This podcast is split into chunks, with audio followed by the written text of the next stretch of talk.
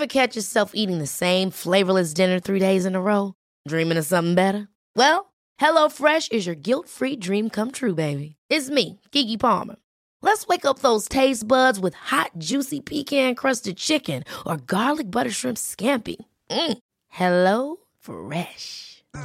Stop dreaming of all the delicious possibilities and dig in at HelloFresh.com. Let's get this dinner party started.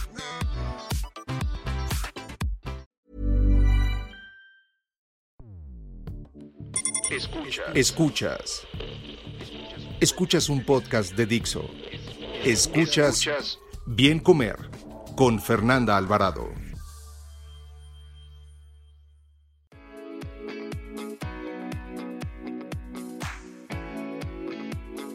Hola, ¿qué tal? Bienvenidos a una emisión más del Bien Comer. Yo soy Fernanda Alvarado y en esta ocasión vamos a platicar mi querida amiga Sabi Camacho y yo sobre el polémico tema de la dieta de la milpa. Para quien no conozca a Sabi, bueno, pues Sabi es una excelente nutrióloga, maestra en ciencias y candidata a doctora en nutrición. También es fundadora de Nutrir México, cofundadora y directora editorial de Conexión Nutrición, que ahora sí nos platicas de la revista al final, Sabi. Y y también es miembro del equipo permanente de la Red de Nutrición Basada en Evidencia. Bienvenida, Sabi. Gracias, Fer. Un, un gustazo, como siempre, estar acompañándote en la distancia.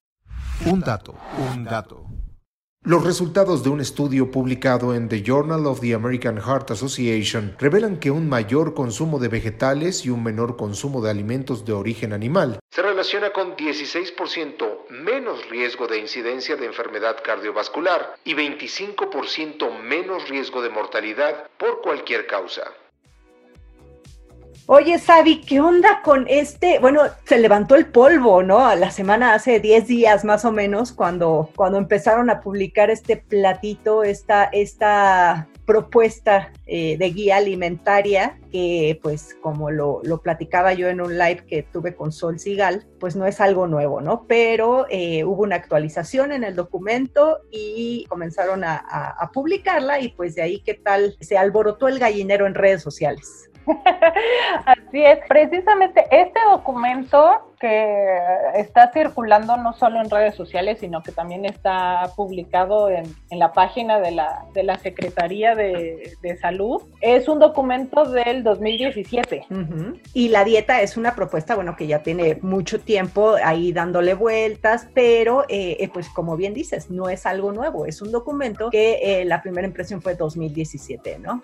Así es. Tuvo revuelo porque el documento original, el del 2017, es un documento mucho más corto que el que salió publicado el 4 de junio y no tiene tantos elementos gráficos, no trae ni pirámide, no trae el, plato, y yo creo que el plato fue el que causó revuelo más que el documento en sí. Y a ver, para, para la gente que pues nos está escuchando y dice, dieta de la qué, de la luna, o sea, a ver, a ver, no, no se confundan, esto no es un plan de alimentación así como un régimen de que tienen que comer tres manzanas, cinco proteínas de origen animal, no, no, o sea, esto es, es una guía, así como tenemos nuestro platito del bien comer, que es la guía alimentaria oficial en México. Bueno, pues aquí esta es una propuesta que se hace para retomar todo lo que es la alimentación, pues que tener nuestra alimentación base, ¿no? Que yo creo que sí tiene mucho sustento el por qué tendríamos que volver a ver los frijoles, volver a ver el maíz, volver a ver todo lo que son quelites, plantas, y es por eso que se le dio el nombre de dieta de la milpa. Sin embargo, esto no significa, y si nosotros analizamos bien esta propuesta no quiere decir que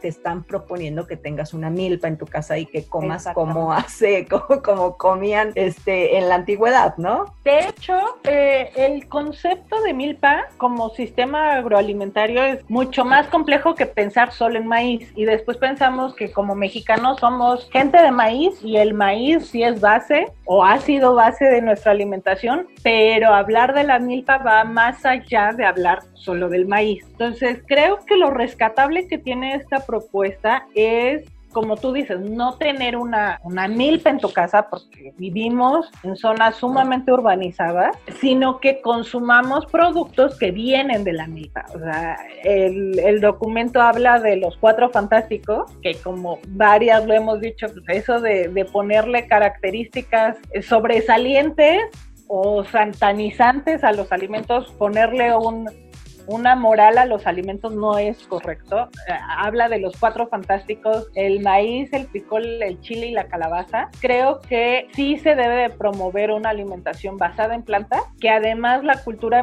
la, gastronomía y los productos mexicanos tienen una riqueza vasta en, ese tipo de productos, en productos este, vegetales, pero de ahí a ya meterle propiedades este, más allá y ponerles igual una categoría, pues no nos no nos ayuda, porque tan malo es hablar de un alimento como fantástico como satanizar un alimento. Y al final la combinación de los alimentos es lo que nos da un patrón alimentario, que es lo que puede determinar una buena o una mala alimentación. Ya, y, y, quizá, o sea, lo, el nombre también así de dieta de la milpa, bueno, pues es porque quieren un poquito como que como que retomar todo, todo, todo nuestra alimentación, o sea, eh, basado en la cultura, ¿no? Y, y, todas estas características que tiene nuestra alimentación mexicana, pero como bien dices, habrá, habrá, gente que, habrá gente que diga, a mí me caen muy mal las calabazas o no me gustan, ¿por qué a fuerza tendría que comer calabazas, no? Pero no, no trata de eso, sino yo creo que es, es, una propuesta, a mí me gusta en cuanto a la proporción que ponen ahí en este platito, ¿no? Como dices ahora, eh, las dietas basadas en planta, yo creo que vamos a empezar a, a ver los ojos más para allá y la gente tendría que tener una conciencia más sobre por qué tenemos que basar nuestra alimentación en plantas. Digo, muchas veces pensamos que eh, basar la alimentación en plantas es comer solamente lechuga, ¿no? Y todo aburrido. Y hacernos vegetarianos. Y no, o sea, no trata de eso, ¿no? Y en este platito ponen perfectamente bien en proporción y que bueno, ahí ahorita lo discutíamos, que también ellos sugieren porciones, lo que a mí no me parece.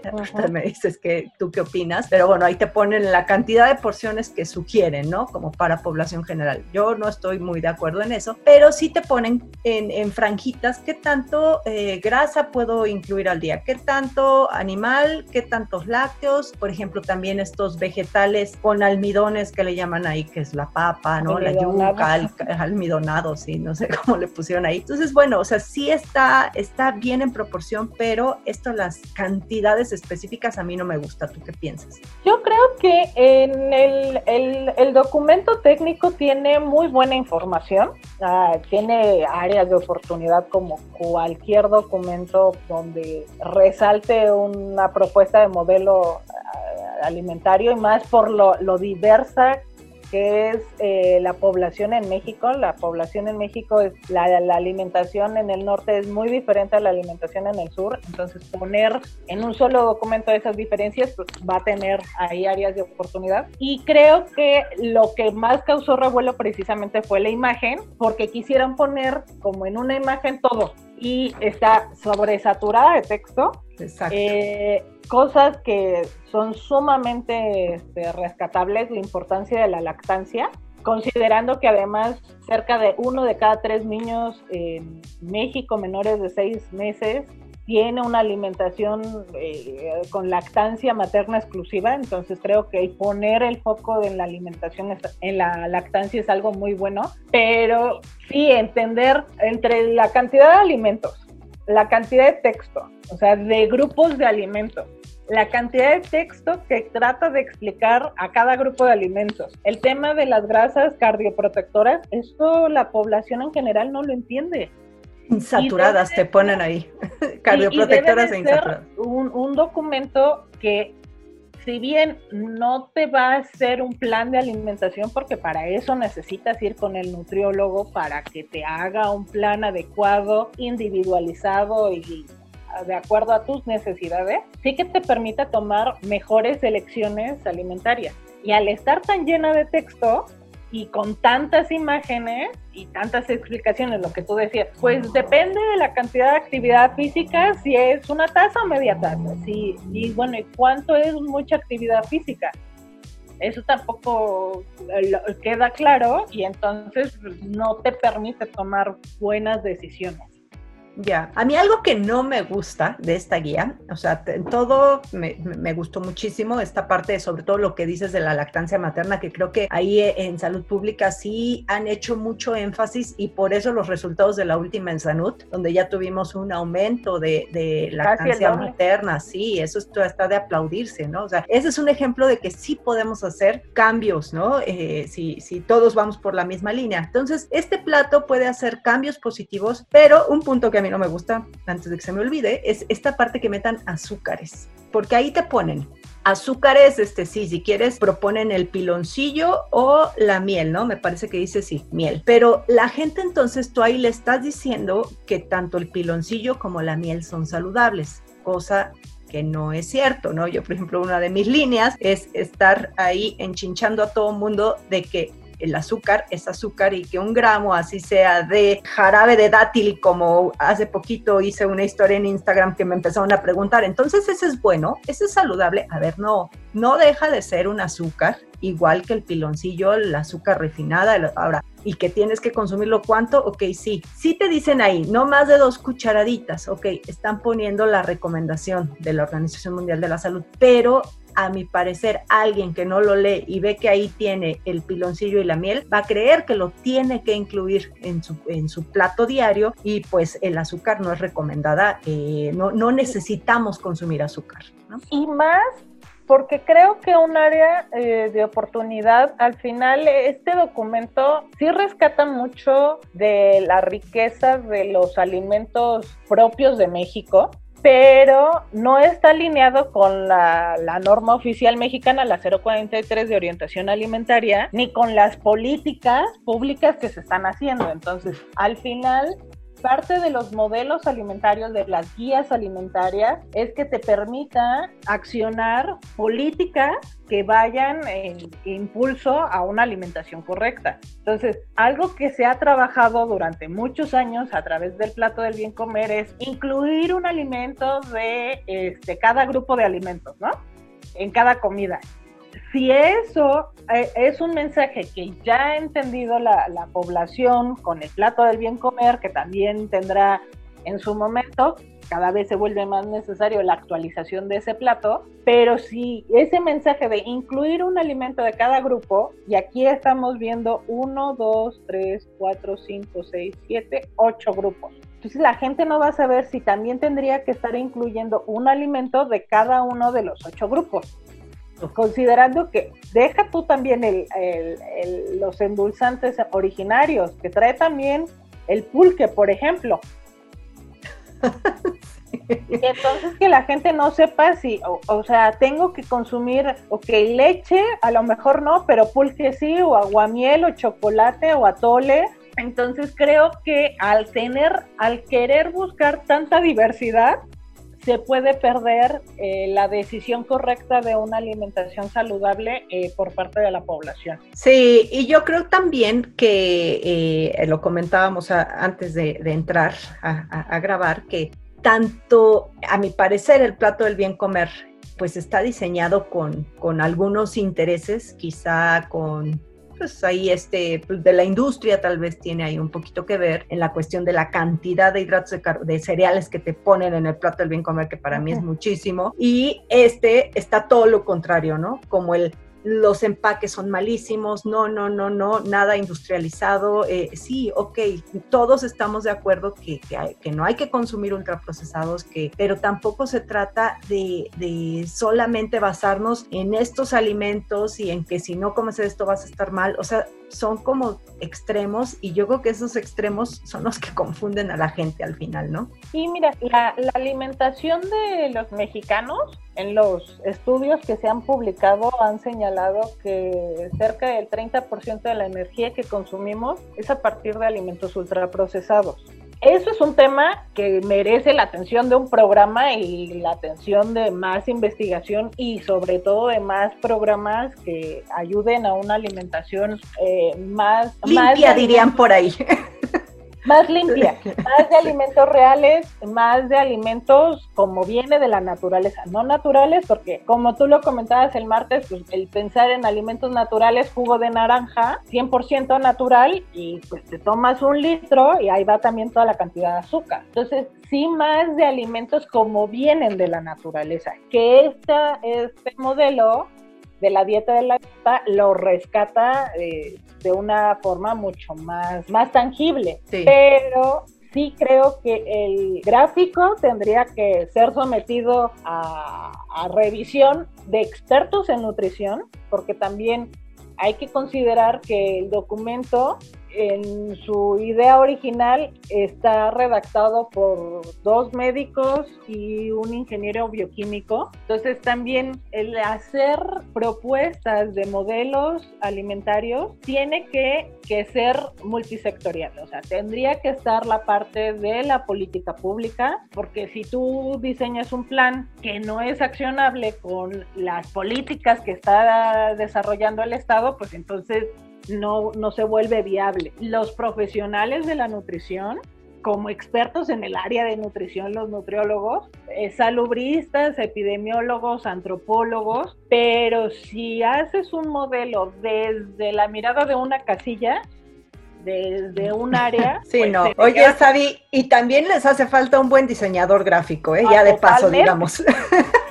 ya de paso cuando publiqué este en, Nutrir México, que también así como tú, ¿qué les parece?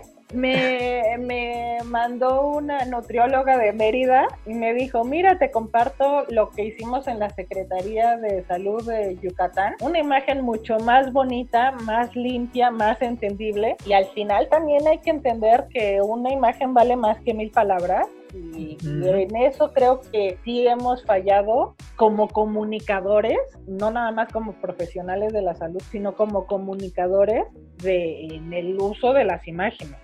Sí, sí, sí, sí, yo coincido totalmente, ¿no? Y esta imagen gráfica, pues no, la verdad deja, deja mucho que desear. La, la, la, intención, la base es buenísima, o sea, yo rescato aquí mucho el que, el que lo repito, el que basan la alimentación principalmente en plantas. Plantas me refiero pues a alimentos de origen vegetal, ¿no? Eh, disminuyendo el consumo de, de, origen animal, que ahorita, bueno, eso no nada más pues va a impactar positivamente en la salud, sino también en el planeta, ¿no? Y yo creo que ya tenemos que voltear a ver todos, aunque suene a jalada y el por qué y que sí, o sea, no, a ver, salvar el problema no, digo, el planeta no es nada más eh, ir al supermercado con tu bolsa de tela, sino es hacer acciones desde desperdicio de comida, ¿no? Reducción de, alimentos de origen animal. Digo, esto más allá de la cuestión este, biológica, también lleva una implicación medioambiental. Entonces, el producir menos carne y el producir más vegetales es donde tenemos, donde tenemos que centrar todo nuestro sistema ahorita de alimentación, porque si en un caso hipotético llegáramos todos a consumir verduras y frutas para el 2050 no van a alcanzar. O sea, y, y en cambio, si comenzamos poco a poco a hacer estos cambios, y ya ni tampoco a poco, ¿eh, Sabi? Porque de aquí al 2050 no, no, las proyecciones que, que, han hecho algunos estudios, pues no falta mucho. Entonces, yo creo que tenemos que comenzar y, y, no es tan difícil. Y es que, de hecho, ese es otro de los elementos valiosos que trae esta, esta aportación de la dieta de la milpa, el recuperar los alimentos propios de México. Algo que resaltan mucho es el consumo de alimentos de temporada y locales, porque, ok, vamos a hacer una alimentación basada en plantas. Y entonces mi consumo va a ser de lechugas canadienses. Entonces, sí, es un alimento eh, basado en plantas, pero la transportación de esos productos también impactan al medio ambiente. Entonces, por eso es que se, debe de resaltar y como profesionales de la nutrición, no nada más es una alimentación correcta, o sea, que cumpla las leyes de la alimentación, sino una alimentación saludable y sostenible, que sea local, que sea amigable con el medio ambiente, que sea de temporada, porque también el consumir productos que tienen muchos nutrientes o muchos nutrimentos, pero son productos que consigues tú en las épocas de invierno y las estás consumiendo en verano, pues tampoco son amigables con el medio ambiente. Entonces, sí son, o sea, sí se vuelve mucho más complejo que solo pedirle a la gente que coma fruta o coma verdura, sino que el, el hecho de que se, se, promueva que sea, o sea, que los alimentos sean comprados en tianguis o en mercados que sean de consumo local, que sean de acuerdo a la estación, esas son de las cosas buenas que, que recupero yo de, de esta propuesta. Y algo que también está súper bonito de la propuesta es que te da la opción de que incluyas los alimentos de la localidad y adaptes el modelo, pero sobre todo que lo pongas en dialectos y en lenguas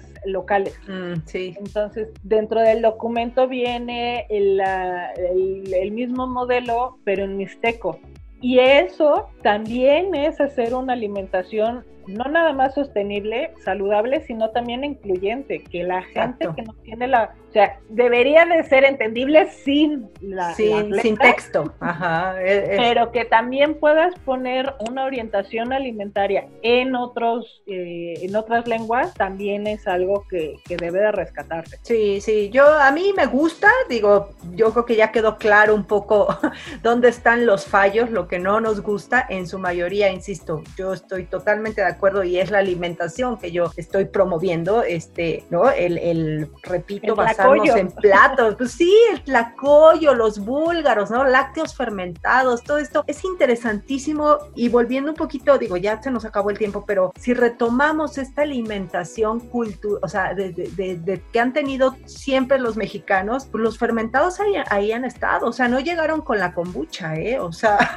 desde el pulque, el, o sea, todo lo que hacen con el agave, en y algo que tiene, que tiene de valioso también es que identifica bondades de una alimentación mesoamericana y que también pensemos que no todo es dieta mediterránea, o sea, que la dieta mediterránea es propia de España, o sea, somos otro país y somos otro continente, entonces el que también reconozcamos la riqueza que tiene nuestra propia alimentación eh, latinoamericana, eh, prehispánica, mesoamericana, también es reconocer que nos podemos alimentar de una manera local, de una manera saludable y de una manera de bajo costo. Entonces, sí.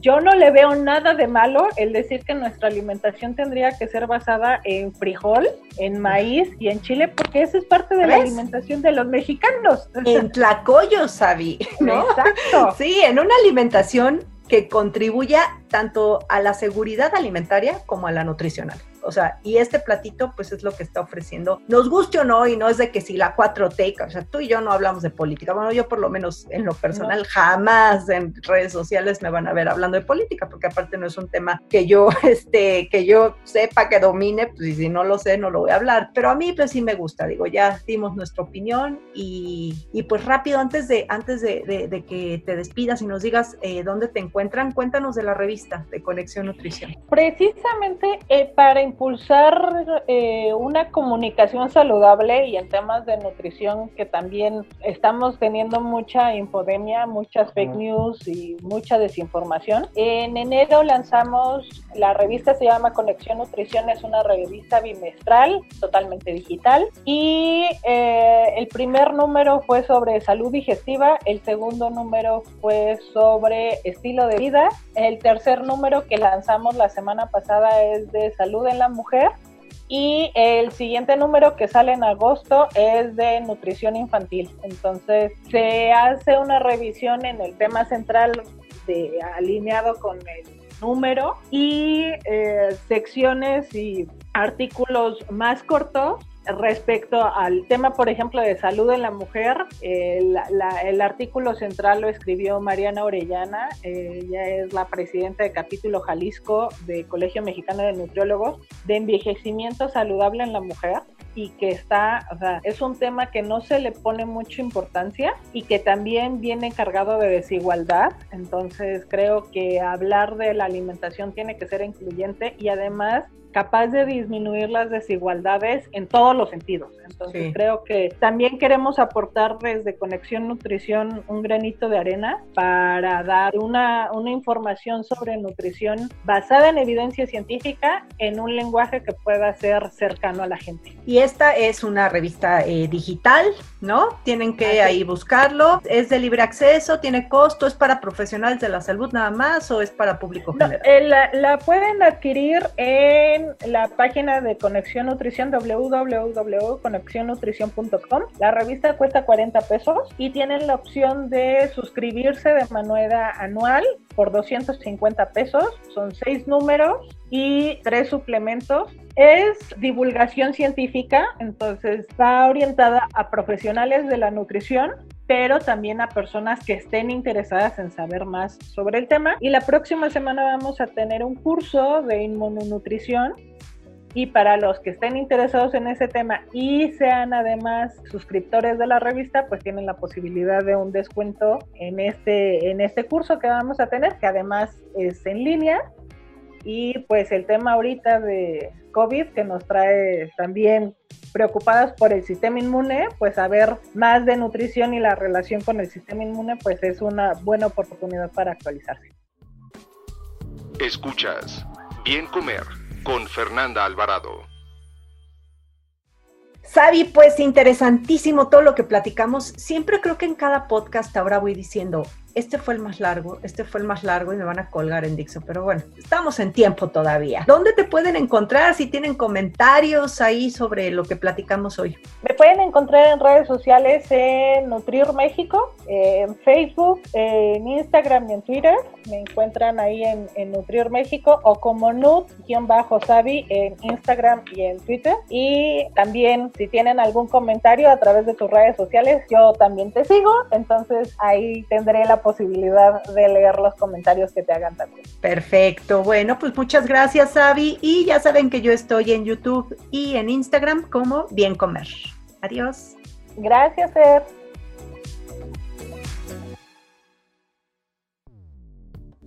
Dixo presentó Bien Comer con Fernanda Alvarado. La producción de este podcast corrió a cargo de Verónica Hernández. Coordinación de producción, Verónica Hernández. Dirección General, Dani Sadia.